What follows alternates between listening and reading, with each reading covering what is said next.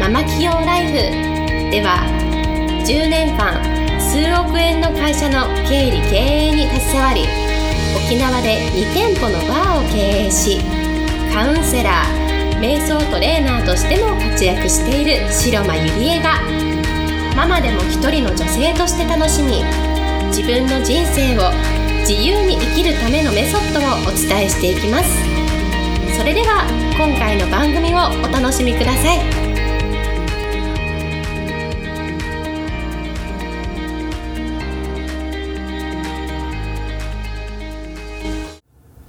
皆さんこんにちは白間ゆりえです、えー、今日もポッドキャスト始めていきたいと思います、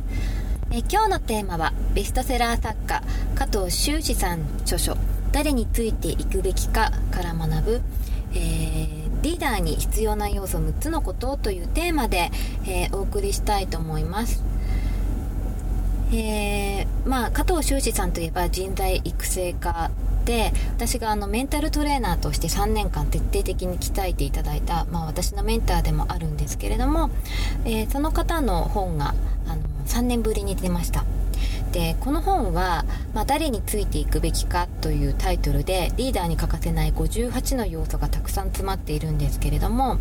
でもまあ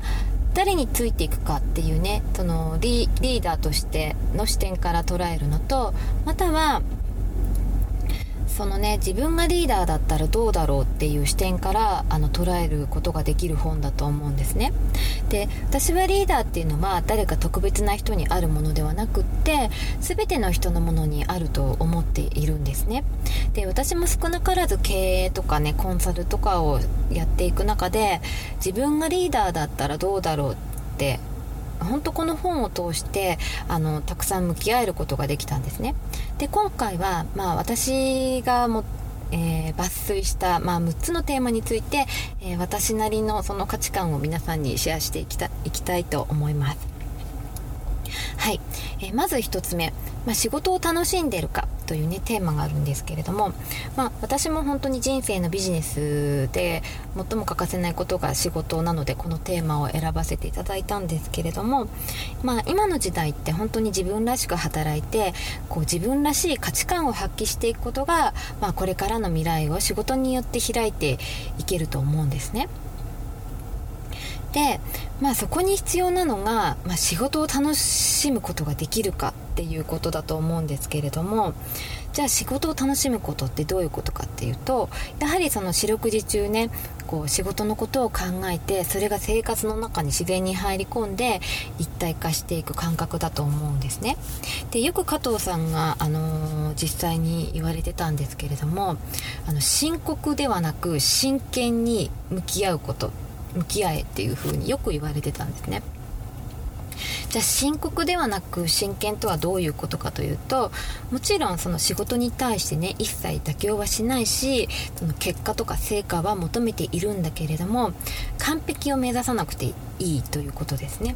でなぜなら完璧を目指したら深刻になってしまうし深刻になればねあのどんどんどんどんなんか自分を追い詰めて仕事が面白くなくなることだってあると思うんですね。で悪循環にならないようなその術を自分の中に持ちなさいということをこの本では言われています。で本当に仕事ほどこう私たちをね成長させて感動を与えてこう社会に貢献できる最高の遊び場だよっていうふうにこの本には書かれています。はい。では2つ目です、えー、時間とお金を何に使っているかというテーマです。えー、まあ、私が講師を務めるそのアカデミーでもこの項目があるんですけれどもやはりその限りある人生においてね時間とお金を何にこう自分のエネルギーをかけるかっていうのはとても重要なことだと思うんですね。で最初はこの質問に対してなかなかね答えられない人も多いんですけれどもでも自分がねその自分の人生の中で何に時間とお金をかけていくべきなのかそして自分のことを知っていくっていうのは本当に大事なことだと思います。でちなみにえー、私はですねあの散々向き合っているのでこのテーマですぐこうえー、6つ出てきたんですけれどもまずは、えビジネスを大きくしていく。そして2つ目が、まあ、目の前の人にこう与えまくるギブしまくる。そして3つ目が毎日を最大限に楽しむ。そして4つ目が、まあ、家族やそして大事な人たちをもう心の底から大切にする。そして5つ目が常にインプット自分が成長していく場を作る。そして6つ目が、まあ、出会いを超大切にするっていうことを私はあのー書いています。うん、なので皆さんもね是非あの何に自分のね大切な人生の時間とお金をかけたいのかっていうのを知っていてもらいたいなと思います。はい。次3つ目です、えー、尊敬できるかというテーマです。でこれはすごくシンプルなんですけれどもやはりリーダーは一人の人間として生き方に共感して憧れて、まあ、尊敬できる人とね常に一緒にいたいし私も自分もそうでありたいなって常に思っています。やっぱりこうこの人みたいになりたいってね素直にこう思う人って本当に素晴らしいしそういう人ってやっぱりリーダー的存在なんですよね。うん、だから自分もねあのそうでありたいなって本当に思うしそうなるためにやはり成長していきたいなと思っています。はい。次4つ目です、えー、メンバーを勝たせることができるかというテーマです。でまあ自分にねついてきてくれる人を勝たせることがリーダーの役割だと私は思っていて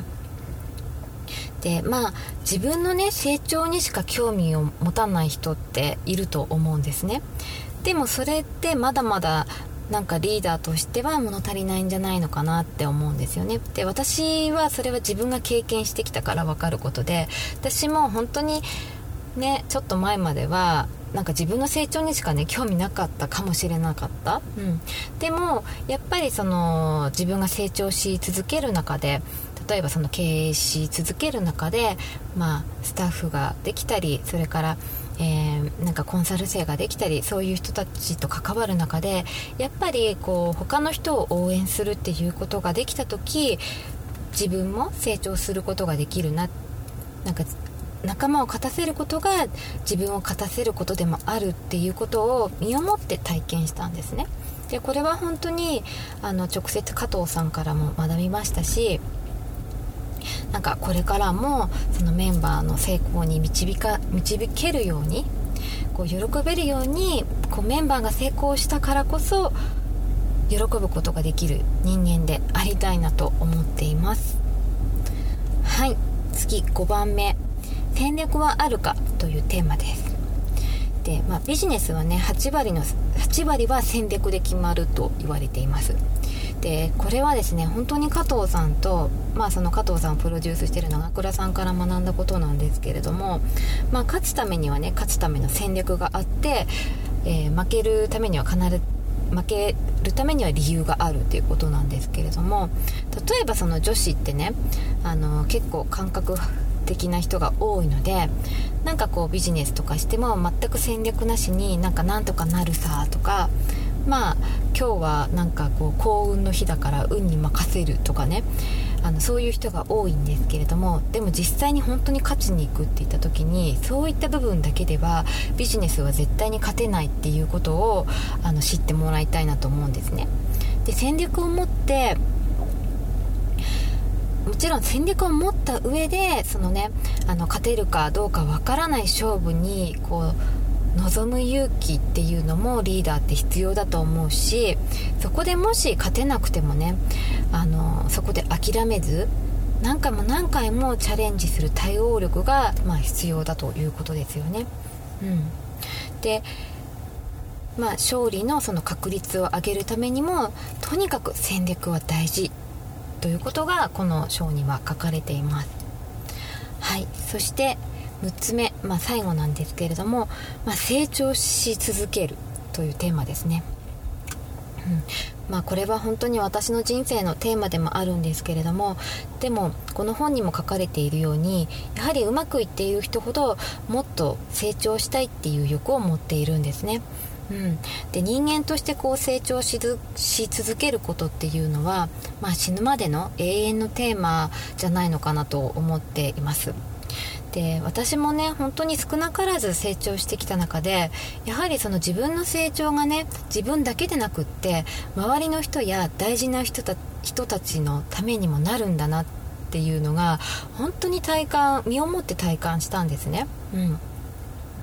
やはり人っていうのは成長した分だけ自分が体験したことを通して他人に与えることはできないし、まあ、自分が成長していけば他の人にどんどんどんどんこう与えることができるんですよね。うん、で成長することを諦めたらその時点で終わりですよっていうことがこの本には書かれています。